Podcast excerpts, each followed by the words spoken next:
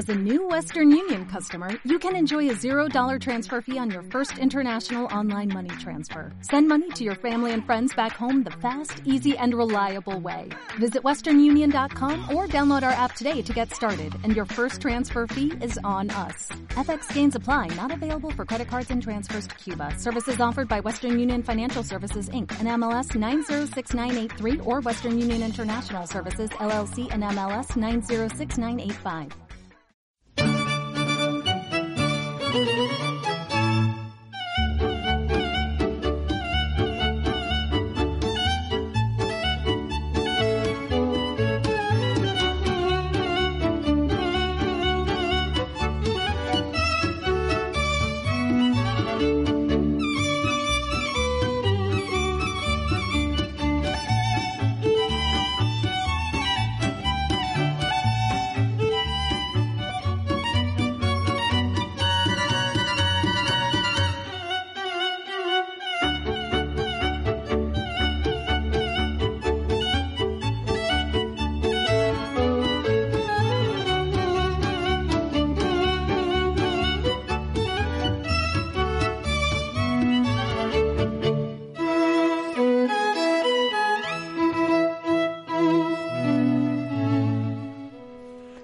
Buenas tardes, queridos radioyentes. Bienvenidos un miércoles más a nuestro programa Finding Vanguard, que como bien saben, emitimos en APQ Radio. Pueden sintonizarnos en el 106.1 o 91.5 FM Asturias.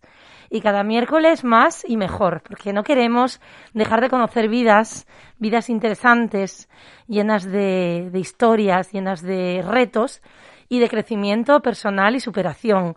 Y si de esto saben mucho son los invitados que me acompañan aquí en la emisora en Avilés hoy, miércoles 16 de junio. Y vamos a empezar por un nombre que no ha parado y que me ha traído en su furgoneta desde Gijón. Me he sentido cual artista de teatro. Y bienvenido, Carlos Dávila. Muchas gracias. Bien hallado aquí. Bien hallado aquí esa voz de teatro. Con los compañeros. Con los compañeros. esa voz, Carlos, esa voz que tanto has transmitido en los escenarios. ¿Desde hace cuántos años vuestra, vuestra, vuestra compañía, iba a decir vuestra productora, vuestra compañía, cuántos años? Bueno, pues precisamente este año cumplimos 25 años de Higiénico Papel Teatro. Y, nada, esperemos que de momento sigue durando la compañía, sigue, seguimos adelante con, con bastantes proyectos, con proyectos y con cosas nuevas, con ideas. Las ideas nunca, nunca se acaban. Nunca se acaban porque Lo malo es que no puedes llevar a cabo todas las que se te vienen a la cabeza, tienes que ir seleccionando, pero bueno. Higiénico, papel, teatro, yo creo que a cualquier asturiano le suena porque... Mm. Es que es lo que hablamos antes, un poco la marca va en también en las veces que se repite y el 25 años de, mm. de vida profesional de vida en escena, de bueno, de, visitar muchos puntos de España y de también arte en la calle habéis hecho. También tenéis producciones a pie de calle. Eso nos acerca al espectador, al público, a lo que es vuestro arte, ¿no? Vuestras obras, vuestra forma de, de sentir eh, ese ser social que todos somos y que en la calle nos lleva un poco más a nuestros ancestros, ¿no? De que todo es para todos. Sí, también eso tenemos tenemos espectáculos que hacemos en la calle que es un es un, un gusto siempre es muy lo que tú comentabas muy atractivo tener eh, tener al público ahí y el reto el reto que tenemos los los actores cuando hacemos un espectáculo de calle es que la gente que pasa por, por ahí eh, ve el espectáculo y conseguir que se quede y que no se vaya. Engancharlos, engancharlos, porque al final la atención, la atención es lo que prima, ¿no? o sea, esa persona bueno, pues lo, lo, solemos conseguir con, tenemos un espectáculo que funciona muy bien en la calle, que lo hicimos el domingo pasado en Fresno de la Vega, León, eh, que se llama Diestro y Siniestro, que ya llevamos con ese espectáculo, que lo miré hoy, eh, 11 años. 11, años con ese espectáculo, actuando aquí y allá.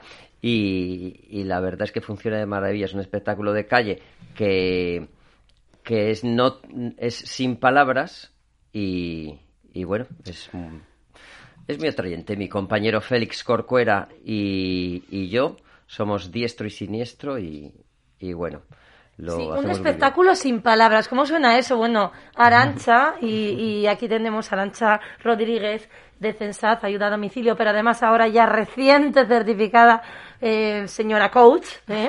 es un proyecto maravilloso que nos hablará de él algo sin palabras. ¿Tú cómo lo sientes eso? Que escribe, tú encima que escribes poesía. Cuéntanos, Arancha. Eh, yo sin palabras me quedo pocas veces. ¿eh? sí que es verdad que yo soy de hablar mucho. De hecho, por tanto me gusta tanto, la radio. Yo creo que por eso. Pero tengo mucho que decir y mucho que también, bueno, que mis pensamientos pues van tan rápido a veces, ¿verdad? que hay que tal. Eh, el silencio es necesario también. Yo eso lo he aprendido ahora mucho con el coach, nuestros silencios, respetarlos. Y bueno, escenificarlo me parece dificilísimo, ¿no? Eh, no sé si nos estoy bien orientada, nos retomamos al, al cine mudo, ¿no? De, de la época de... Y me parece, me quedo con la curiosidad, yo que soy zurda, del diestro y siniestro, ¿no? que nos expliques un poquito, a ver quién es cuál, ¿no? ¿Quién es quién? Pues si te digo la verdad, mm, no tenemos muy claro quién es diestro y quién es siniestro. Son dos personajes dos personajes muy peculiares que, viajan en un vehículo también muy peculiar y, y bueno, y suceden cosas, eh, cosas extrañas, cosas que llaman la atención eh, y pasa un poco de todo, cosas surrealistas es que no mm, cuando me dicen ¿de qué va y Siniestro? digo pues no lo sé. Oye esto, esto es de psicólogo ¿eh? a ver Rubén Pulido tú que ya estás como ya de coach y además psicólogo con titulación oficial cuéntanos cómo ves esto de, del sin palabras no de, pues esa forma de, de expresarnos está comprobado que el 85% de nuestra comunicación es la comunicación verbal las palabras son el 15% de lo que entendemos del mensaje. El resto es el, gesto del cuerpo, de la cara, el tono de voz, los silencios que nos decía Arancha muy bien. En realidad estamos comunicando más con lo que somos que con lo que decimos. Y con la palabra se puede mentir y se puede envolver las cosas, pero con el cuerpo es muy difícil. Es más difícil. Si quieres eh, saber la autenticidad de una persona, fíjate en su cuerpo. Y por eso el teatro es maravilloso. Yo admiro a los que se dedican al teatro porque transmiten mucho más con el cuerpo y con la gesticulación que lo que es con la palabra. Y en psicología lo sabemos muy bien. Que una persona puede manejar sus palabras para decir cosas que incluso ni él se las cree o engañarse a sí mismo, pero su cuerpo nunca le engaña. Sobre todo los gestos de la cara, los gestos de las manos, los tonos de la voz. Y en eso el teatro es fantástico. Es maravilloso. El silencio de que estáis hablando también dice mucho. Se consiguen muchas más cosas en el silencio que en el hablar. Ya sabemos eso de que tenemos dos orejas y una boca para escuchar el doble de lo que hablamos, pero muchas veces está el hablarnos a nosotros mismos en el silencio. Esas palabras que nos salen de lo íntimo del espíritu, que es donde realmente encontramos la esencia. Ay, qué bonito esto que acabas de decir. Mira, yo a mí me encanta, ¿veis lo que os decía, no? Cuando iniciamos una tertulia, porque los radioyentes, para ponerlos un poco en sintonía, aunque ya están acostumbrados, quienes nos conozcan, pues somos seres que nos hemos encontrado hoy aquí a las 8 de la tarde, que entre ellos no se habían visto nunca y que han establecido ya una conexión, una conexión comunicativa, un vínculo de eh, hacerse entender, de observarse, de estar aquí retándose delante de un micrófono en directo, porque esto son las ondas y así es, no sabemos quién nos escuchará. Pero sobre todo estamos fluyendo, porque los primeros diez minutos de este programa han sido una presentación muy fluida y es lo que nos, nos gusta, ¿no?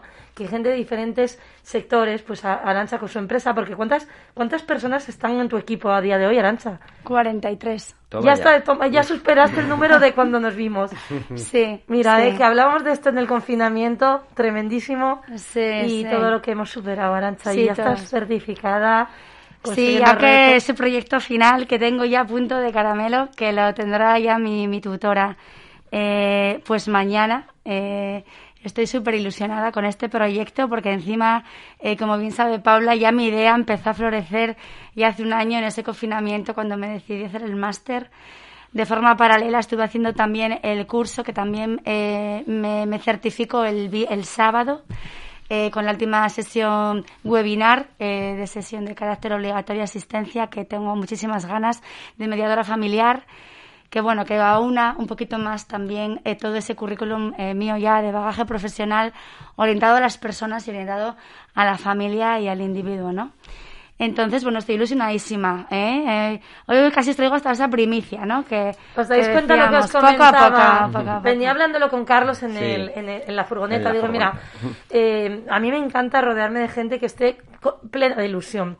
Daros cuenta de que nosotros ya todos tenemos una edad aquí, no queremos decir, pero bueno, más de 40, ¿bien? Entonces, todos tenemos ilusiones de estarnos formando, estudiando. Antes, los de nuestra generación anterior, cuando acababan de estudiar, bueno, y muchos de nuestra generación ahora, terminan de estudiar, consiguen un trabajo totalmente mm, lineal, entre comillas, digamos, porque ya sabes dónde empiezas y casi dónde acabas y sabes tu vida, ya la vas viendo y puedes visualizar su vida más o menos en línea y sin incertidumbre. Pero claro, cuando resulta que tomas una decisión de iniciar una nueva carrera, una nueva formación. Lo tuyo de mediación, eh, por ejemplo, en el caso de Arancha, el caso de, de, Rubén, pues el tema de la psicología, no quiero una espinita clavada, quiero ser psicólogo. O sea, yo quiero, ya tengo mucha experiencia de vida, ambos en cada uno de sus sectores, quiero seguir con el desarrollo personal, con la psicología, con los seres. Y luego el caso de Carlos, que yo creo que quiero que lo escuchéis, porque Carlos, tú de toda tu vida de Dios, como se suele decir, con todo el respeto, eras teatrero, es decir, tú eres actor de teatro desde siempre, de cuna. Sí, bueno, lo del actor, bueno, nace, se hace, bueno, la, ilusión de, ser actor y trabajar en teatro siempre la he tenido, pero bueno. ¿Y cuándo empezaste o cómo fue lo tuyo? circunstancias de la vida, pues mm, yo quería independizarme económicamente de mis padres y dijo, pues estudias unas oposiciones y, a ver qué tal. Pues me puse Oye, esa voz es, la voz de tu madre, de tu padre. Ay, oh. hijo, ahí tienes que estudiar unas oposiciones para ver si, si encuentras trabajo, un trabajo fijo, tienes que tener un trabajo Serio, serio y fijo. Un trabajo fijo. La ilusión de tantas madres para el hijo, ¿no? Claro, claro.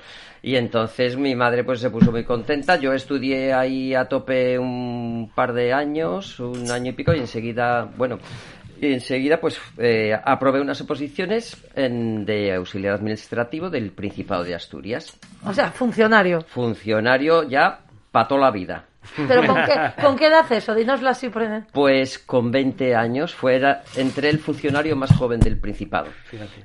La vida resuelta, diría mucho. Sí, sí, ay, ya tienes la vida resuelta. Y bueno, pues sí, la tenía. ¡Qué susto! ay, tu madre, qué susto luego. Eh, no, no, no, luego ya porque veía que la cosa. que era serio. Que era yo un chico responsable. Claro. De hecho, aprobé las oposiciones, oye. Claro, claro. y, bueno, eh, cuando empecé a trabajar en Oviedo, yo soy de León, vine aquí a Asturias, empecé a trabajar en Oviedo y empecé al siguiente año de venir a trabajar, en cuanto pude, empecé a estudiar teatro, que era lo que me gustaba. Entré en el ITAE, que era antes la escuela de teatro que había en, en Gijón, y, y ahí me hice los cuatro años de, de arte dramático y, bueno, después de esos años decía, Dios mío, voy a tener que ir, seguir yendo todos los días a la oficina a trabajar, a hacer lo mismo siempre. Bueno, pues era un poco agobiante, pero, pero bueno, la necesidad era esa y económicamente pues tenía que seguir ahí. Pero creamos la compañía Higiénico Papel Teatro, pues nos fue yendo bien, con mucho esfuerzo y mucho trabajo y llegó un momento que también tuvimos un hijo y entre el hijo, la compañía, el trabajo y tal, dije, no, no, no, no doy más de sí. Entonces digo, pues voy a pedir una excedencia, excedencia y bueno, pues ya llevo 16 años en excedencia y dedicándome plenamente al teatro que ¿Qué es lo que amas tu pasión no, bueno sí es, es, sí sí sí es desde luego la pasión pero mm, voy a ser sincero y me gustaría de mayor digo yo cuando sea mayor me gustaría ser me gustaría ser actor porque ahora soy soy actor y soy soy productor, soy, soy transportista, soy mozo de carga y descarga, soy técnico, soy técnico de iluminación y de sonido, soy, soy, soy publicista, hago, hago los carteles, eh, diseño gráfico, publicidad, venta de espectáculos, venta por teléfono, vas aquí, vas allá. ¿Y te queda tiempo para ser tú, Carlos? Uf, muy poco, muy poco. Intento, intento ser lo más yo posible. Intento que me quede tiempo para pasear con mi perro, para, para, para hacer un poco de ejercicio y para, para meditar un poquito para todavía meditar. me Pero queda. todo ese tiempo que te queda te lleva a tener muy buenas creaciones artísticas Bueno. porque hace poco se ha- han dado un pedazo de premio en el Jovellanos. Cu- Cuéntanos Pues un sí, poquito sí. de eso. Sí, sí, esto es uno de nuestros próximos proyectos que estrenaremos el 25 de septiembre en el Teatro Jovellanos de Gijón, que es el Premio Jovellanos. Todos los años el Teatro Jovellanos eh, convoca un, un premio para proyectos de espectáculos. Entonces tú presentas un proyecto de, de un espectáculo y entre las, las distintos que se han presentado, pues bueno, pues dan el premio que bueno consiste en 21, entre otras, entre otras cosas que es estrenar 21.000 euros para afrontar la producción y eh, pues en esas estamos ahora. Se trata de eh, una obra llamada Cuarteto, que el Yo sois autor... cuatro, sois cuatro, ¿no? No, son dos actores. Bueno, sí, ser- serán cinco en escena. Son dos actores en escena, dos músicos y una bailarina. Qué bueno. Y se titula Cuarteto. El autor es Heiner Müller. Es un, autor, un dramaturgo alemán muy reconocido, sobre todo en Alemania. Eh, y está basada en, la- en las amistades peligrosas, en las relaciones peligrosas de, de Laclos, que se hicieron eh, dos películas, la de las amistades peligrosas y la de Valmont. Y entonces está basado en, en eso, pero es una versión totalmente diferente y muy, muy dura, muy dura. No es, no es infantil. No es infantil, ¿eh? No. Tendremos que ir a verla. Vamos, que ir a verla, yo vamos, somos infantiles en el sentido de la energía y del tal, pero luego somos muy maduras para poder ver. Para- para poder ver Seguro, y nos cuarteto y, merecemos y brindar tú y yo cosas. por Hombre, claro todo que lo que sí. llevamos encima. Pues me parece maravilloso escuchar tu historia, porque ¿cómo te has quedado, Arancha? al Escuchar que alguien, ¿te esperabas que él fuera funcionario que ha pedido una excedencia y que tenga higiénico papel teatro? A mí Cuéntame. lo que más me gusta es el nombre del higiénico papel teatro, me vuelve loca. ¿eh? Sí, pues si ves el logo HPT, Sí, sí. algunos "Ey, la gente jugando con esas letras, yo ya veníamos en la fregoneta y digo que mirarán que va con estas letras. La verdad que, que es un gustazo porque a mí me encanta que la gente siga su sueño, ¿no?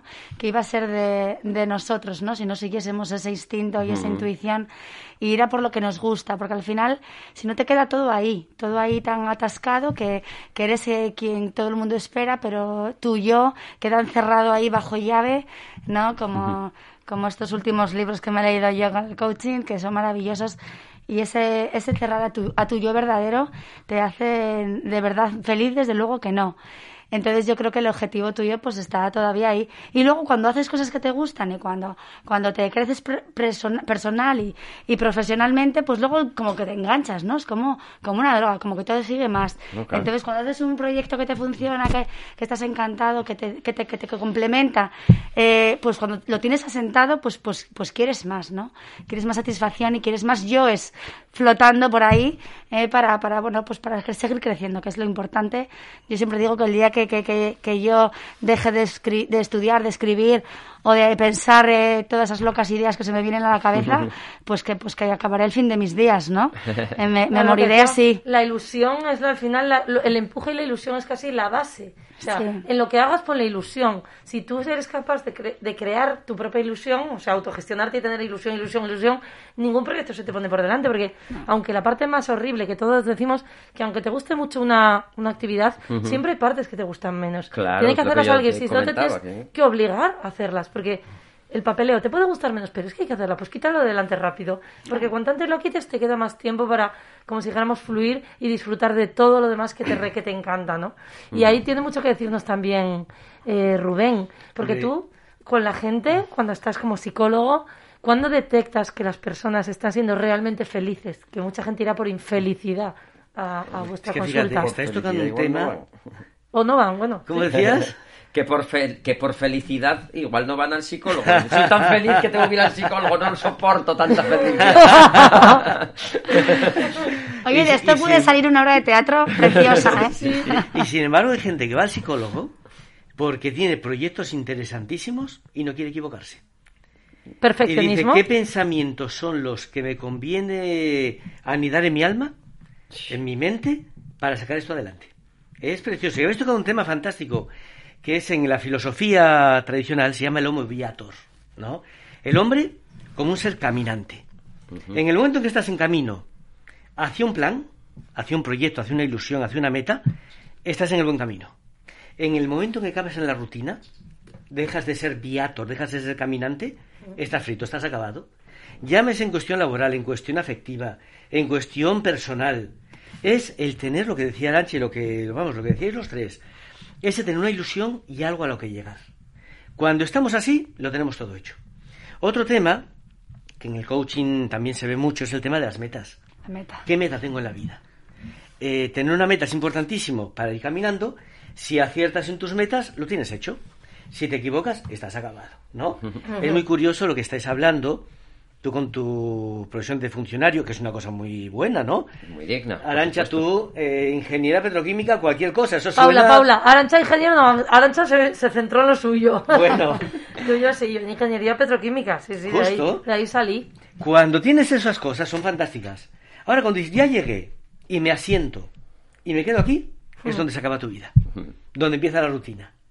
Cuando uno es capaz de hacer de su trabajo una cosa en la que va evolucionando continuamente, se mantiene siempre fresco, siempre alegre, siempre dinámico. Cuando no, tiene que cambiar. Y cuando no encuentre su fin y es capaz de, dar una, de una- dar una vuelta como tú con el teatro, tú con el coaching, tú lo mismo, el coaching también, es cuando la vida se refresca y todo va fluyendo de una manera fantástica. O sea que ese homo, ¿cómo era? Homo viator. Viator, caminante, ¿no? El Una, caminante. vi- una vía es un camino, un viator Sí, es sí. el que va por el camino. Por Es el un concepto camino. muy antiguo de la filosofía, que se coge también la psicología, bueno, se coge en todos los, en todos los ámbitos de la vida. No es tanto la meta, que es importante, sino el camino. El camino. Disfrutar del camino. Sí, eso lo veíamos en el, en el, ¿cómo se llama la película esta, hombre? La, la de, que la vimos en, en, en Desarrollo Personal Coaching. Bueno, sí, el, el guerrero pacífico, cuando le dice al chico, ¿no? Al gimnasta, le dice, pues para eso te traje aquí. ¿Cuál era, la, cuál era el objetivo? Dice, el, el camino era el objetivo, ¿no? Exacto. No era eh, hasta dónde llegamos, ya estamos en la cima y ahora, pero para traer esto. ¿Y para qué me trajiste? No sé, ¿para qué? ¿Para ver qué? Lo tienes a tus pies, ¿el qué? Una piedra. ¿Esa piedra, para esto me trajiste? Sí, o podría ser cualquier cosa. Entonces dice, eh, al final lo descubre el chico, ¿no? Sí, es el camino lo que lo que tenía que, que disfrutar. Claro, Muchas veces que- estamos en el viaje y a ver si llego a no sé dónde, no sé dónde. Que Luego cuando estoy no sé dónde, a ver si llegamos a ver no sé qué, no sé qué. O sea, no disfrutas cada cachito micro temporal que te está permitiendo estar atento y amar lo que tienes delante, ¿no? Ver la belleza del mundo, Y, lo que si, y decíamos. si me permites otra cosa, eh, has tocado también un tema muy interesante, el del yo. Lo habéis tocado vosotras dos. en, la- en nuestro mundo tenemos el peligro de la felicidad hollywoodiense, que se puede llamar, no la de Hollywood. Sí. La felicidad que consiste en tener mucho dinero, tener mucha fama, tener mucho poder, ser muy famoso, ¿no? Y decías tú, Paula, y te queda tiempo para ser tú, ¿no? Sí. El verdadero yo no encuentra la felicidad en esas cosas, sino en el ser. El ser, claro. Y muchas veces ese ser está sencillamente en un proyecto que yo voy realizando, en unas relaciones positivas que voy teniendo con las personas de alrededor y una vida positiva en la que voy construyéndome a mí mismo. No se necesita otra cosa. Es curioso, yo te pongo el ejemplo, ¿no? Imagínate una persona que vive sin electricidad en casa, ¿no? Y que no tiene móvil, ni tiene televisión, ningún electrodoméstico, porque no tiene electricidad, no tiene agua corriente, su casa, el suelo es prácticamente de terracería. ¿Esa persona puede ser feliz? Cualquiera diría, "Hombre, esa, Totalmente. esta- esa persona, vamos, debería estar tirando piedras contra el gobierno, ¿no? Pues así ha habido la humanidad durante toda la vida hasta el siglo XX, ¿no? Y eran más felices que nosotros. Sí. Entonces, ¿dónde ponemos la felicidad? Cuando está puesta en el saber disfrutar de los que tenemos alrededor, en el saber reír, en el saber dar lo mejor de ti mismo, en el saber sacar lo mejor de los que tienes alrededor, en el amar y ser amado, en el comprender y ser comprendido, en el colaborar con los que tienes a tu lado, la vida está hecha.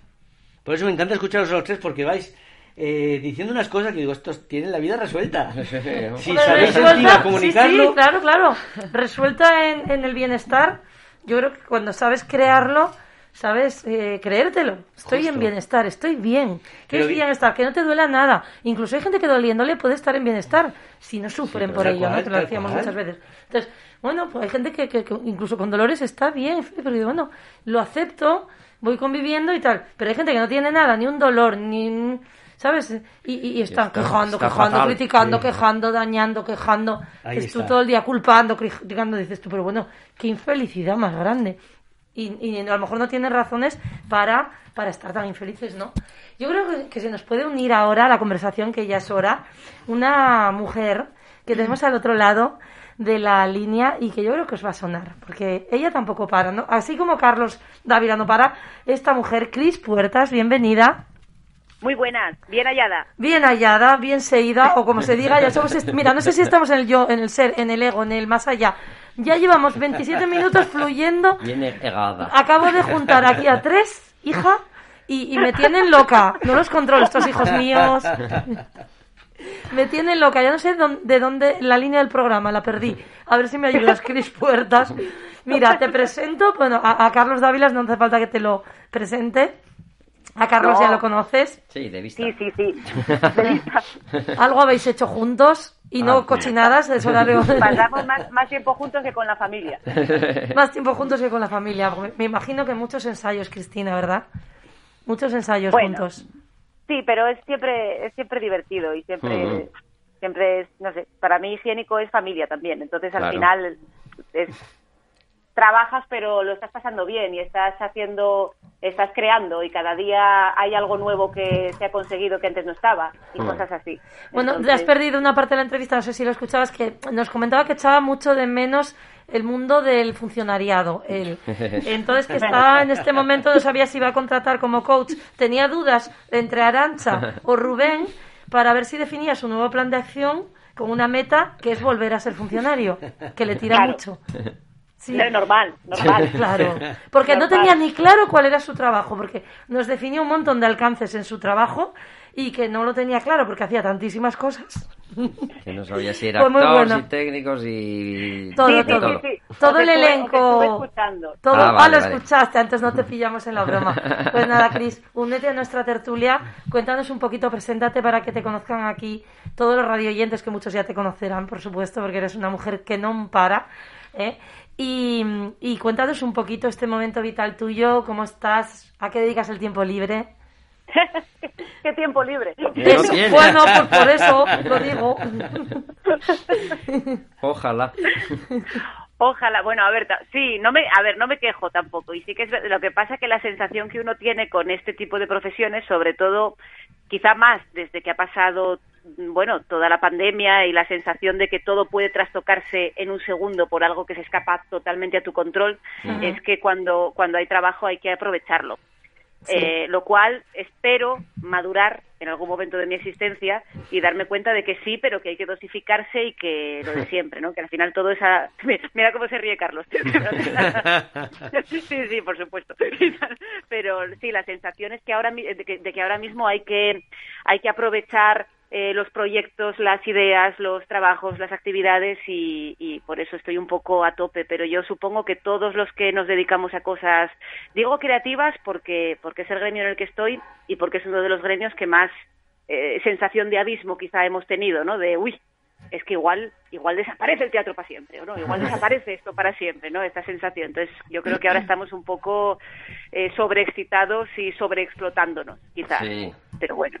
Qué bueno, has dicho palabras que me encanta, porque toda la sensación de abismo sobre explotándonos, sobre excitados, es ese bagaje de la palabra que antes hablábamos con, con Rubén, ¿no? ¿Cuántas veces, a veces las palabras nos confunden, pero otras veces las palabras nos focalizan? Y sí que es verdad que cuando te escuchamos ya se, se percibe todo ese mundo de la palabra que te rodea, ¿no? Tanta escena, tanto, tantos textos recitados, interpretados, Cris, ¿Cómo es para ti? ¿Cómo es para ti la vida de actriz? ¿Cómo es? Es que al, final la palabra es lo que la, gran pista que uno tiene en cuanto a interpretación textual, ¿no? Que sería sería la disciplina que yo más he trabajado, es decir, trabajar a partir de textos. Eh, fundamentalmente teatrales. Entonces, la primera pista que tienes para hacer una construcción eh, escénica de personaje, una propuesta, lo que sea, son las palabras. Y no es lo mismo eh, estar enfadado, que estar ofendido, que estar frustrado. Es que son tres, tres situaciones distintas y radicalmente diferentes que te pueden dar lugar a tres escenas distintas y a tres casi a tres personajes diferentes. Entonces, los matices de cada palabra son importantes. Pero bueno, me pasa como a Carlos, ¿eh? Tampoco me paso todo el tiempo dedicada a matizar palabras, que sería lo que yo desearía con todo mi ser, sino que luego hacemos burocracia y cargar furgoneta y, papeleo y sollos y la vida. me encanta lo, de, lo que desearía con todo mi ser, has dicho, ¿no? Desearía con todo mi ser poder dedicarme a esos matices de la palabra. Es verdad, de, estar ensayando todas las horas del mundo, todo el tiempo en escena. Yo creo que al final es a lo que aspiramos todos, pero sabemos que eso implica pues lo demás, ¿no? Yo, estoy, yo, el camino que he hecho ahora mismo justo es al revés que el de Carlos, en el sentido de que Carlos quiere pasar más a estar tranquilamente en escena y yo estaba más tranquilamente entre comillas en escena, ¿no? Porque está siempre pendiente de que sean otros los que te llamen y de hacer y que los proyectos dependen de de que te suene el teléfono, que eso también genera cierta ansiedad, aunque te metas en proyectos tú, pero no, no, no, partes de ti. Y ahora yo, que también tengo compañía propia, aparte de seguir trabajando con, con, con Higiénico y con las compañías con las que yo me siento muy feliz y, y que se sienten felices conmigo, pues tienes la otra parte. Entonces, de repente, todo ese trabajo que os acaba de relatar Carlos, ahora estoy yo empezándolo también, que digo yo, ¿quién me mandará a, mí? ¿quién te manda a ti, mujer? ¿Quién te manda? y eso suele decir, mándeme mi padre, mándeme mi madre, si no me mando yo, no me manda nadie. O sea que tú misma te estás mandando, Cristina, o sea que no busques tú. A ver, pero, pero cuéntanos un poco, y esa mujer que crea una compañía propia, cuando ya tiene un bagaje profesional previo, ¿De dónde sale esa, esa motivación intrínseca en ti para querer meterte en ese lío? Cuéntanoslo. Pues eh, el, mismo que ser una buena estudiante en términos relativos y objetivos que de, los que todos conocemos, ¿no? De sacar muy buenas notas y de tener cierta facilidad para estudiar y de todas las carreras del universo meterte en arte dramático, que es un poco el, gran disgusto que le puedes dar a, unos padres, por lo menos. Pero yo creo que cada vez somos más, nos podemos indicar.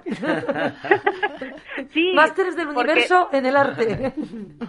claro, porque yo creo que al final... Eh, les había dicho un, profesor, me acuerdo a mis padres, que claro, con todo el disgusto, les había dicho en su momento, si aquí quiero decir, lo importante es la motivación y Cris es una persona que si está motivada en algo va a buscar la forma de hacerlo y de trabajar, ¿sabes? Y eso yo creo que eso es, es así. Y entonces al final hay que tener muy claro eh, lo de siempre. ¿A costa de qué? Yo estoy dispuesta en mi vida a sacrificar, he estado dispuesta hasta ahora y creo que estaré dispuesta nunca sabes ¿no? cómo vas a ser dentro de unos años, pero es algo que yo acepto, que es la, la inseguridad, la precariedad en muchos momentos, el no mm. saber, yo estoy dispuesta, eso es un trato, es un pacto con la profesión. Yo no sé, como el año que viene, yo no sé si voy a tener algún tipo de trabajo, si voy a cobrar algo, no lo sé y nunca lo voy a saber. Puedo suponerlo, puedo trabajar todo lo posible para que así sea, pero no implica nada y no implica solo talento o, o una buena dinámica de trabajo, implica también suerte y lo de siempre y la vida, que no haya una pandemia o que no te rompas un pie. Quiero decir, hay cada vez, cosas cada vez creo, que, que también hay esa sensación, muchos trabajos de gente que yo, de mi época, de mi época, que ya tenían pues sus ingenierías y en esas empresas, esas empresas están también bajando y cayendo. Se están quedando muchos en paro. Yo me encuentro cada vez más en mi entorno cercano, eh, te hablo de ahora nuestra escuela Vanguardia está en Viesques y hay mucha gente pues que vive por allí desde hace años tal, y oye, uno, incluso dos casi en paro. Entonces, claro, cuando no tienes recursos creativos de haber pasado por diversas profesiones, digamos diversas profesiones, pues eso, haber sido formador, haber estado pues eh, relacionándote con grupos variados, tener proximidad con distintas tribus, te cuesta más porque si siempre estuviste en ese mundo y además encima no te quieres mm, cambiar de ciudad o de ni te digo, entonces estás en un punto que podríamos decir incluso de infelicidad, estando eh, pues tranquilamente en tu vida, teniendo claro dónde estaba al final, de repente con 45 o 50 años en paro. Y encima que la cosa está mal, y encima que cambió el perfil que requieren con los millennials y los nuevos talentines que tienes que trabajar que son de otra pasta, totalmente distinto y que no van a entre comillas, respetar el tiempo horario de la misma manera que tú, sino que viven de una manera mucho más ágil. Entonces, esa gente que, que, nosotros, dentro de lo que cabe, tenemos la suerte de habernos reinventado una o dos veces, o creado, como decíamos, ¿no, eh, Carlos? Pues creado en un momento dado de la nada algo. Cuando crees en ti, porque tienes el autoconcepto de que de la nada lo cree, si tengo que volver a crearlo, volveré a, crearlo. Si caigo, me levanto, ¿no? Entonces, yo creo que la creación es eso. Estás tocando un punto, Pablo, que es esencial. Que lo que se llama lo que se llama locus de control. Se habla mucho en psicología, locus de control en latín simplemente lugar de control, ¿no? ¿Dónde tienes puestas tus expectativas? ¿En un control que parte de ti o que parte del exterior? de lo que la sociedad me ofrece, en este caso es el funcionario, o sea, lo que sea, o de lo que yo soy capaz de hacer. Acabas de decir muy bien, creo en mí. Entonces, yo solamente me fío de cosas que pueden estar bajo mi control. Ay, sí. Nos decía ahora muy bien ella que eso de estar esperando el teléfono es agobiante porque no lo puedes controlar tú. Claro. Entonces, todo lo que pueda estar bajo tu control te va a traer satisfacciones porque lo vas a poder llevar a cabo. Cuando dejas que sea la sociedad la que te marque lo que vas a hacer o dejar de hacer, ahí tienes un peligro muy grande y vas a vivir una infelicidad, como tú acabas de decir. Locos de control, ¿dependo de mí o dependo de terceros? Es que al final no le echas la culpa a otro porque como sabes que tú hiciste tu máximo y que eso ya no depende de ti, es como que disocias. Disocias tu terrenito, tu terreno, con respecto a, otro que es el campo de otros. Entonces, a ver, tienes, es lógico porque ahí hay un linde que yo sé que, que ahí no puedo entrar. Entonces, lo acepto y digo, vale, pues hasta aquí. Pero hay mucha gente que no, que está rascando, rascando, rascando y queriendo sacar de otro lo que no va a salir. Y a ver qué hacen por mí y a ver qué hacen por mí y encima entran pues en enfado, en odio, en ira, en emociones que al final son dañinas socialmente, ¿no? Entonces, cuanto mejor esté para mí, más voy a crear empleo, pues como Arancha que tiene una empresa con 43 personas empleadas y la ves aquí tan pancha y tan ella y, y, venga, no paro de estudiar y de hacer y con ilusión y venga y el coaching y lo que sea, ¿no? O sea, mil cosas. Y dices y escribe y todo y pinta y, yo, yo quiero rodearme de gente así. Entonces, la proximidad que busquemos también está en nuestro locus de control. Es decir, yo sé de lo que no quiero rodearme y de lo que sí.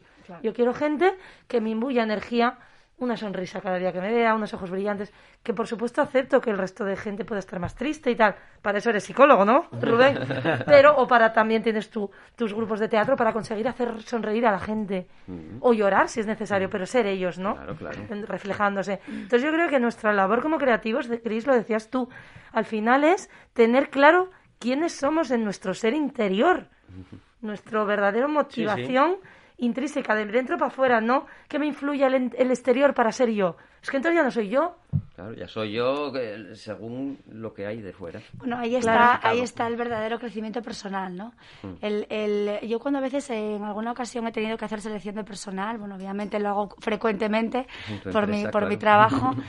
Eh, y en, en, ocasiones hace años, bueno, daba formación eh, de orientación laboral y, y les, me decía, una vez me llegó una chica y me dice, una alumna, eh, Arancha, es que yo no tengo currículum, ¿no? Entonces, el currículum lo hace uno mismo. Tú puedes tener una carrera de base, yo soy trabajadora social, Laura, eh, Paula es eh, ingeniero, bueno, cada uno tenemos nuestra formación de base, pero luego dentro de la especialización de cada uno, con las cualidades de cada uno, con las capacidades, con las ilusiones, con, las, con los límites que no se crea, ¿no? Que, con esas situaciones que se va generando uno mismo, ¿no? Ese camino que va marcando, ese, ese quehacer profesional, al final vas creando tu, tu propio currículum, ¿no? Todas las experiencias son positivas, todas las experiencias son un aprendizaje al final, ¿no? De, de, de toda tu vida y estamos constantemente en ese cambio, ¿no? Las personas cambiamos porque las personas nos adaptamos. Y las personas que en un momento dado hemos tenido que, luchar por un proyecto, que hemos tenido que luchar por porque sacar adelante de la nada, ¿no? Como dice Paula, eh, a, eh, un, proyecto que te, que te haga ser autónomo, independiente y que te, te hace crecer mucho personalmente porque te ves capaz y ganas en autoestima, ganas, ganas en, en, en creer en ti, ¿no? De hecho, de ahí viene mi proyecto, ¿no? Mi proyecto de, nuevo proyecto, de coaching, más, de coaching, ya con mi certificación eh, finalizada, eh, que se llama Cree ¿no? Como un gabinete coaching personal, familiar y social, ¿no? Dirigido a estas personas que en un momento dado, bueno, se encuentran ante una dificultad en la vida y requieren el acompañamiento de una tercera persona, como es mi caso, como coach, para poder ayudarles en ese, en ese camino y en ese proceso, ¿no? Pues eh, quitando esos límites, esas creencias limitantes que, eh, en base a la educación que hemos tenido, en base a ese adiestramiento que nos han dado, ¿no? De lo que esperaban de nosotros, pero que a lo mejor está totalmente ajeno a lo que realmente yo espero de mí mismo, ¿no? o esas ideas que nos han etiquetado diciéndote tú esto no lo vas a poder hacer o tú es que esto no tienes capacidad y quien se lo ha creído pues se ha limitado, no se ha autolimitado a sí mismo. Entonces al final bueno, eh, quizás yo creo que incluso acorde, ¿no? Eh, sí, a todo lo que hemos dicho. ti, lo decía ¿eh? antes Rubén, pues va llegando. Ahora me acordé del título de tu nuevo proyecto y de tu nueva área de desarrollo área personal, desarrollo. Porque tú tienes tu propia empresa, pero estás creando, sigues creando. Eres mamá, mamá consciente, además una mamá súper volcada en su peque.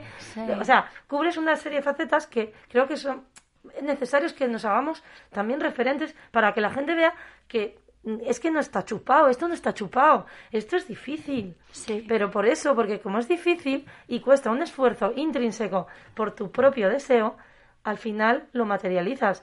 Y es el caso, por ejemplo, de Chris, ¿no? Chris, tú ahora decides, voy a crear mi compañía y voy a empezar donde otros a lo mejor ya han creado hace mucho y empezaron y están en otro punto. ¿Ves el punto en que está Carlos?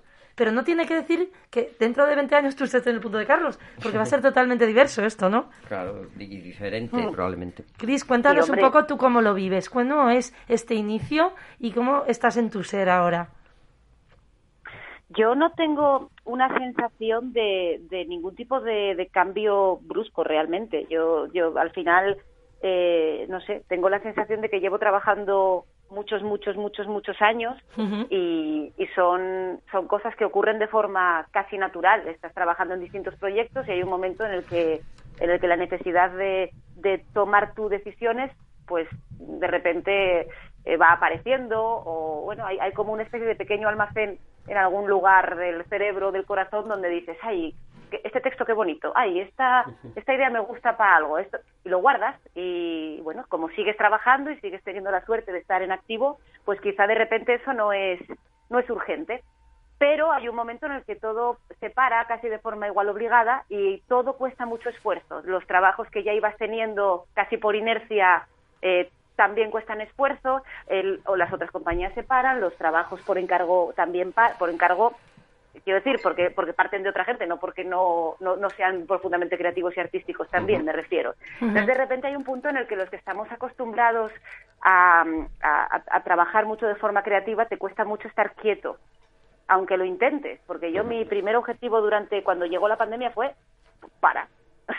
no sabes qué va a pasar, no te agotes, no eh, no, no intentes, porque bueno, yo soy una persona que, tiene mucha tendencia, pues eso, a, mostrarse ansiosa, ¿no? entonces, no te agotes, porque esto igual no va a durar, por lo que sea, pensé, igual no va a durar 15 días, que nos están diciendo, igual dura un poco más. Entonces, esa sensación de, de, espera, ¿qué pasa? Que en el momento en que una persona que está acostumbrada a mucha actividad y a muchos estímulos, pues eso, eh, creativos, eh, para, esos estímulos aparecen y hay un momento en el que hay que empezar a tomar decisiones para poder materializarlos. Entonces yo no tengo una sensación brusca, quizá dentro de unos años cuando lo vea con distancia, bueno, puede haber aparecido, pero pero yo creo que es algo natural, que es algo que va formando parte. claro, tú, tú quieres dar a entender que para ti es como un proceso eh, natural en tu, en tu desarrollo. O sea, no es que hayas cambiado una cosa a otra, etcétera, sino que es como un crecimiento que era esperable porque, bueno, dadas las circunstancias, tienes mucho bagaje, mucha mochila, mucho que es que guardaba para algo, no sabes para qué, incubación, mucho periodo de incubación, pongamos, y de repente la creación está ahí, pero es que ya estaba. O sea, ya estaba ahí, ¿no? Claro, claro, claro. No es, no es tanto algo mm, tan, tan y luego es dentro de la misma del mismo oficio al final, ¿no? Porque lo bueno, a mí una de las cosas que me, que me, me gusta todo del, del oficio del teatro, todo, me parece me parece algo maravilloso. Pero una de las cosas que me gustan mucho es es esa comunidad que se crea de distintas eh, profesiones que al final son la misma y cómo pues alguien crea desde la luz, alguien crea desde la escenografía, el director te dice algo, el productor hace no sé qué, todo se junta, todos somos familia y hacemos distintas cosas, muchas veces lo que dice Carlos, ¿no? Alguien hace la labor de seis o siete también y tal, y cada uno viene con una edad distinta, con una experiencia distinta, con una filosofía vital diferente y todo y todo de alguna manera funciona. Entonces, claro, ahí hay algo que, que hace que no sé, pues eso, ahora vamos a empezar cuarteto y cuarteto va a ser la suma de, de, todo lo que cada uno pueda aportar y somos todos súper distintos. Y en cuarteto, Cris, en cuarteto está también Alberto Rodríguez, ¿no? Sí. Alberto, que no ha podido venir, pero vendrá, estaba grabando también ahora, es que estáis todos tan ocupados que aquí pillamos, pues os pillamos al vuelo, ¿eh? Como Ramón García en los 90, ¿no? Y luego como músico, pues Cristina Gestido, me parece que era, ¿no? Sí, Cristina Gestido y Mario Bernardo al, al piano. Que al piano. ¿Y en bailarín, bailarina, perdón? Bailarina es, Maite Suso. Suso. que también eh, pues estudió en el Conservatorio Profesional de Danza de Gijón y, y baila también con Dana Raz. Sí, en la compañía, de, danza de, danza contemporáneo. O sea que al final, fijaros qué elenco, qué fusión, ¿no? Que de, que de diferentes personajes eh, hacéis ese cuarteto que bueno, encima premiado y, y, expectantes todos, ¿no? ¿Qué fecha tiene ahora para iniciar? 25 de septiembre en el Teatro Jovellanos. 25 de septiembre, nos agendamos. Tenemos cita. Tenemos cita, Arancha. Sí, Ahí vamos, aquí Arancha y yo anotando. Todavía no sabemos muy bien qué vamos a hacer. Vamos en, en, la cuestión de puesta en escena, cómo va a ser, pero va a ser yo creo que muy impactante y muy, muy interesante y muy... que, que va a llegar al público la reacción de, del público no sé cuál será, pero llegar les va a llegar. Seguro que llega. Y Rubén, Rubén, ¿qué opinas tú ahora que escuchas esto, no? Desde el punto de vista, porque, a ver, a mí me encanta porque a Rubén yo lo conocí, os lo hablo un poco así, a través de, pues fue en el confinamiento. Fíjate, en el confinamiento, cuando hicimos un proyecto en el cual yo, como me aburría, Cristina, pues dije yo, nada, voy a empezar a repartir coaching por ahí, sesiones a la gente, porque a lo mejor están en sus casas, pues igual que la gente que hablaba por teléfono con gente mayor, arancha, porque estaban solos y le dan conversación y tal, pues yo digo, bueno, pues voy a ofrecer gratis, voy a dedicar seis horas al día de, voy, voy, a estar haciendo en casa por lo típico, me entreno, hago mis barras de ballet, mis clases para las niñas por Zoom, todo lo que hacía, pero me quedaba el rato porque pues, soy bastante hiperactiva y bueno, y me encanta, pues, pues creé un proyecto de coaching, ¿no? De, eh, pues, en, en, zapatillas, como era, no me acuerdo cómo sí. se llamaba ya Gimnasia de Desarrollo Empresarial Express sí, en, zapatillas. y cosas así. Bueno, y entonces pues empezamos a trabajar en coaching. Y éramos un grupo de 10 coaches y unos 40 o 50 personas que recibían sesiones durante esos tres meses casi. Empezamos a finales de marzo hasta casi junio. ¿Qué sucede? Que ahí yo conozco a Rubén Pulido porque alguien me habla de él. Andrea. Andrea, la arquitecta, Andrea de sí, Espacio sí. Cubo, ahí la tengo, que aquí ya estuvo aquí dos veces, y me habla de Rubén, contacto con Rubén y empezamos a hablar. Y Rubén estaba con el tema de la psicología y tal. Y vino con su obra, con su libro, del cual nos puedes hablar, Rubén. ¿No has hablado de tu libro? Bueno, yo el libro he traído un poquitín de... No ha venido a hablar de su libro, pero... Desde luego. Es que lo trajo y son y 48 y no ha hablado. Entonces, Cristina, quiero que compartamos este momento con Rubén porque me parece súper interesante que nos hable de su libro. Pues además tiene un premio. No, es un libro del que habéis hablado todos aquí. ¿Ah, sí? Porque ¿Ah, sí? más, más, que nada es coger la vida eh, como es. Desarrollarte tú mismo, darte cuenta que tienes que tener un proyecto y ser el dueño de tus pensamientos. ¿Cómo se titula? Elige tu lobo. Es aquella historia antigua Uh -huh. de los cheroquis, con que, la manera que tenían de educar a los niños. ¿no? Ellos suelen decir a los niños que cuando nacemos, eh, nacen en nuestro corazón dos lobos, uno bueno y uno malo. Uh -huh. El bueno, que te va a decir que tienes que, que guiarte por el bien, la verdad, la justicia, el trabajo sobre ti mismo. El malo, que te va a llevar hacia la mentira, hacia el orgullo, hacia la violencia, hacia la mentira, hacia la injusticia. Entonces dicen que una vez un niño estaba escuchando a su padre contarle esa historia y le dijo, bueno papá, si esos dos lobos van a estar peleándose en mi corazón, al final, ¿qué lobo va a ganar? Y el padre le dijo, bueno niño, va a ganar el lobo al que tú des más de comer. ¿No? Entonces, eh, nos enseña la ciencia que cada, ten, cada día tenemos entre 50.000 y 60.000 pensamientos. Esos pensamientos los podemos orientar o hacia el bien o hacia el mal. Uh -huh. Y cada uno de esos pensamientos es un bocado para el lobo. Cuando llegamos a ciertas edades, tú decías que aquí pasamos ya de los 40, uh -huh. 40 y bastantes, ¿no? nos encontramos con gente fantástica y maravillosa, que es la mayoría, y nos encontramos con gente que la queremos tener lo más lejos posible. Sí. Al final, ¿qué han hecho? Unos han alimentado a un lobo y otros han alimentado a otro. Es así de sencillo. A mí me encanta escucharos porque digo, esta gente alimenta al lobo bueno todos los días. Vosotros cuatro, ¿no?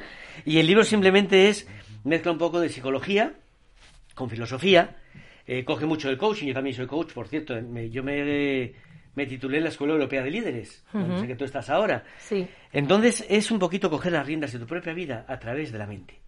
Orientar tu mente hacia el bien, alimentar ese lobo bueno, porque otro punto, y no me quiero enrollar porque queda poco y tenemos que hablar todos, eh, lo mencionabas tú un poco, cuando tienes una forma de ser, atraes a los que son como tú. Y te acabas juntando con gente de tu mismo nivel. Si eres una persona que alimenta lo bueno con buenos pensamientos, pensamientos positivos, te vas a juntar con gente positiva y vais a hacer un camino juntos que ya tienes la vida resuelta. Si alimentas lo negativo, te vas a juntar con lo peor y tienes la vida acabada. Es así de sencillo. Y yo, este poder de la palabra, qué fácil lo hace. Qué, guapo, muy fácil. qué guapo lo cuenta. Y encima, desde pues, casa pues, lo veis todo muy fácil. Sí, desde casa. Oye, y espérate tú. Mira Cristina cómo se ríe. Rubén, Rubén, y encima te han dado un premio bestseller. ¿Qué pone ahí? ¿Qué pone bueno, que es no el, lo tenías cuando fue te... finalista al, al, mejor libro de crecimiento personal en la editorial Círculo Rojo. Se editaron 6.000 libros ese año pues no sé cuántos sean de crecimiento personal, también hay que decirlo, ¿no? Pero, pero bueno, fue finalista, por eso le pongo aquí esta banda tan chula que bueno quieras que no, te presta. Oye, hay que ponerse la medalla uno mismo también. Claro que, pasa? sí. Claro que sí. Y además, sobre todo me hace, bueno, gracia decirlo así, porque Rubén tiene una vida, como si dijéramos, trabajaste fuera de España. Cuéntanos un poquito, ¿nos puedes contar tu, vida, es una vida, tu vida un, anterior? Un poco estrambótica, ¿no? ¿Estrambótica? Define estrambótica. que es todo lo contrario a lo estipulado, digamos, que se puede esperar de alguien, ¿no? Yo a los 13 años quería dedicar mi vida a ayudar a los demás entonces yo dije, ¿quién ayuda realmente a los demás? Los misioneros. Pues me hice misionero a los 13 años. Toma, toma. Estudié con una congregación religiosa y pasé mi vida entre México e Italia, en Roma, estudiando. Estaba, bueno, sacando ahí las universidades los estudios, pero me iba a México a trabajar ahí con los indios y con la gente más humilde, que es con los que más aprendí en la vida. Y bueno, después de un tiempo volví a España, me hice párroco para ayudar pero me di cuenta que lo que realmente ayuda a las personas es conocer su mente. Y por eso volví a cambiar y me dediqué primero, saqué el título de coach y luego saqué la psicología, que es donde creo que se puede ayudar al ser humano a ser el mismo y a desarrollarse. Ya te digo, es una vida dando saltos, una vida que me encanta, la verdad no cambiaría por nada. Muy común, ¿no? Cualquiera, bueno, de misionero a luego, fíjate, hay que estar un poco loco, pero bueno, la, la locura es la cosa más fantástica de la vida. Viva la locura. Yo creo que viva, es que esta locura, Cris, ¿tú qué opinas? Dinos tu opinión rápido, a ver, Cris, ¿qué opinas? De, la, de todo. No, de todo, de esta situación que nos acaba de contar Rubén, así, yo no sé. Me, parece una historia muy, muy interesante y cuanto más, cuantos más lugares conoce uno y más personas y más eh, oficios y más eh, condiciones y situaciones más aprende y es una muestra clarísima, ¿no? vamos, te conozco de hacer dos frases, pero... Te conozco de hacer frases. Qué buena, ¿eh? Esa actriz no lo puede evitar. ¿Te das cuenta de estos regalos de la vida, Cristina? Es que yo es lo que hablábamos, ¿no? Yo se lo comento mil veces a Elena Reales, que es la que nos ha puesto también en contacto a ti y a mí, y bueno, y a Carlos, ¿no? Y yo mm. Elena la conozco por la danza, ¿no? Pero, pero, Elena la quiero tantísimo y ella me quiere y siempre colaboramos en lo que vemos en cosas que aparecen, estamos ahí. ¿Qué sucede? Que, que es lo que decimos, que lo bueno no se encuentra. Y estos momentos son oro líquido. Mm. Estos momentos como esto que ha sucedido en radio, yo creo que el radioyente ojalá esté disfrutándolo como nosotros porque esa energía se expande. Es la verdadera energía expansiva de la ilusión. De la ilusión, ¿por qué? Por encontrar un entorno donde tú puedas conversar, escuchar, silenciar, lo que quieras, pero que seas tú, ¿no? Y entonces yo, yo, yo me parece, para mí la radio es terapéutica, porque en estos encuentros me hacen reflexionar, luego llego a mi casa y cuando cierro los ojos y me, tumbo, me meto en la cama, digo, madre mía, qué regalazos de días, ¿no? De, y espero que sienta lo mismo Arancha por haber venido hoy, y Rubén y Carlos y tú misma, ¿no? Cuando agradeces el regalo del día con estos encuentros, porque es asombrarse de la vida ajena, pero asombrarse en positivo y sin esa, con esa envidia sana de qué maravillosa vida, ¿no? Bien vivir, es lo que decimos. Entonces, para nosotros es eso. Yo creo que lo que tenemos que sembrar en nuestros niños, niñas, en nuestros centros educativos, por ejemplo, en lo que tengo yo, es este tipo de entornos donde las familias vean que hay un bien vivir. Por ejemplo, Carlos, con tu hijo bailarín, que lo tienes por allá por Rotterdam, ¿tú le has sembrado un bien vivir a tu hijo? Bueno, yo le. Lo que hemos hecho también inconscientemente educando al hijo, porque cuando tienes un hijo, pues muy bien, no sabes muy bien qué hacer, ¿no? Pero inconscientemente, pues nosotros le hemos dejado que se expresara, que se desarrollara tal y como, como él era. Entonces, bueno, también ha vivido en un ambiente de, de mucha creación y mucha imaginación. Él tenía, bueno, tiene, tiene, tiene una imaginación desbordante desde niño. Le reñían en la escuela porque al escribir siempre pintaba ojos, boca, manos a las letras y, hacía un batiburrillo que no se entendía muy bien lo que escribía, pero, pero es que no, no podía parar de, de, de, eso, de imaginar, de, de, hacer cosas. Y luego lo ha traducido a su expresión con el cuerpo y, bueno, está ahí en, en Holanda creciendo. haciendo danza trabajando, y, todo, todo. Y eh, aprovecho rápidamente que el 30 de julio estrenará, estrenará Higiénico Papel Teatro con Pablo Dávila que es mi hijo, de bailarín y coreógrafo, y Juan Cosío acompañándole a la música en directo a la flauta, un espectáculo que se llama Consecuencias de la sed. Un espectáculo mm. que son autores, eh, él, Pablo y Juan, y dirigirá escénicamente Laura Iglesia, mi compañera, y su madre. ¿Y el 30 de julio estreno dónde? 30, en el Jovellanos también. Venga, Arancha, punto. Otra que 30 tenemos. de julio. Madre, vamos a estar todo el verano juntas, guapa. Danza, Todo el verano. música en directo. Genial, Qué nos bueno. encanta, nos Es un encanta. privilegio conocer a alguien como, como Pablo Dávila, porque yo lo fui conociendo desde que era chiquitín o, preadolescente, y es una persona que ha vivido en un ambiente además muy creativo continuamente y es muy disciplinado a su vez. Entonces combina como lo mejor de los dos mundos. Me parece que, que- que ya no es solo que, apunte, que apuntar a maneras desde siempre de ser alguien eh, con un talento artístico enorme, juntado con disciplina, que eso es ya, mm, ya maravilloso, sino que yo Sí. creo que vamos, o sea, no sé si tenemos la suerte de que se quede aquí en Asturias o se vaya a otros lugares, pero vaya donde vaya, va a ser un orgullo para el lugar en el que esté. Volverá, volverá, porque él quiere volver. Dice que como en Asturias no se vive en claro, ningún sitio. Por, los países nor por ahí, por los países nórdicos o por los países o Holanda, Centro Europa. Claro, Pero bueno, tiene todavía que hacer cosas fuera de España. Muy jovencín que tiene 23, 22. 22 hará el día 23 de junio. O sea, en una semana cumple... Cumple 22. 20. Vietnam, crío, madre mía. Bueno, pues vaya maravilla, yo lo he visto bailar en el escenario, en, la laboral, cuando iba al concert, he visto de repente ese despegue, ¿no? De que se hizo como, maduró, hubo un momento ahí que te, es que te dejaba en el escenario, eh, o sea, no podías apartar la mirada de él, esa energía, ¿no? Del actor, del de- del actor bailarín, lo que seas, que expande y que te, eh, y te en- engancha. Pues una maravilla, la verdad, Cris. A ver si puedes venir en persona un día y así hacemos una foto como la que haremos con Carlos, con Rubén y Arancha ahora. Pero Sí, eh, que- ha sido que maravilloso. por teléfono hoy, perdonadme, de verdad, que no, no tenía mucho tiempo hoy, pero otro Pero ha sido maravilloso. Ha sido maravilloso escucharte, estar aquí de tertulia con nosotros. Yo creo que lo has sentido cercano, ¿verdad? Sí, totalmente, sí, sí. sí. A que le pones cara sin verlo todavía a Rubén y Arancha y a, les- a Carlos yo creo- espero que le pongas cara, si no sería chungo. Ya verás, ya verás las fotos.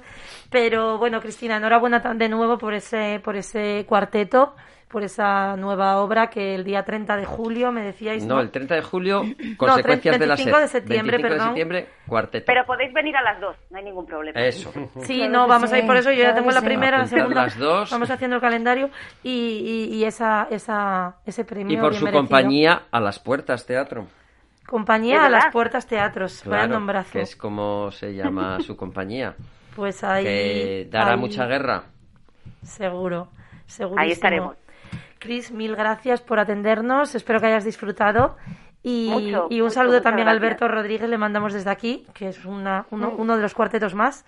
también a la música Cristino, músico Cristina Gestido, eh, gran mujer, que además tiene, ojalá también podamos traer, traerla o que pueda acompañarnos un ratín aquí en radio, si no por teléfono.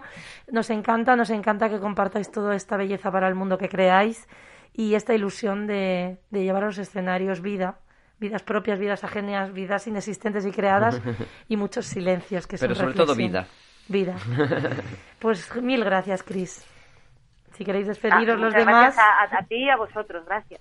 Gracias, gracias por estar ahí, encantada. Y bueno, nada, espero vernos, ¿no? En algún evento por ahí. Y, y si no aquí en radio, pues, pues también sería un placer.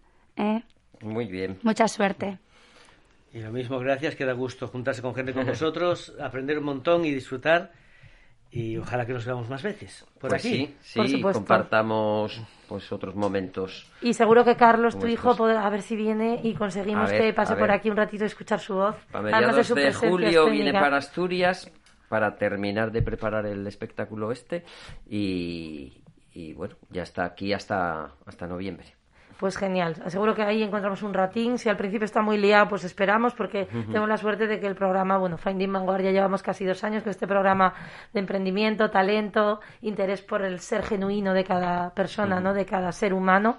Seres muy humanos han pasado por aquí, como todos vosotros, y sobre todo seguir aprendiendo. Yo aprendo mucho aquí puesta delante de este. Es como un momento de respeto ante el micrófono, pero un respeto muy amable, ¿no? Porque al final es como, como decir, es que estoy siendo yo misma, permitiéndome hablar y reflexionar con cada persona que se sienta aquí en esta, en esta sala. Así que a los radioyentes, ¿qué les podríamos decir?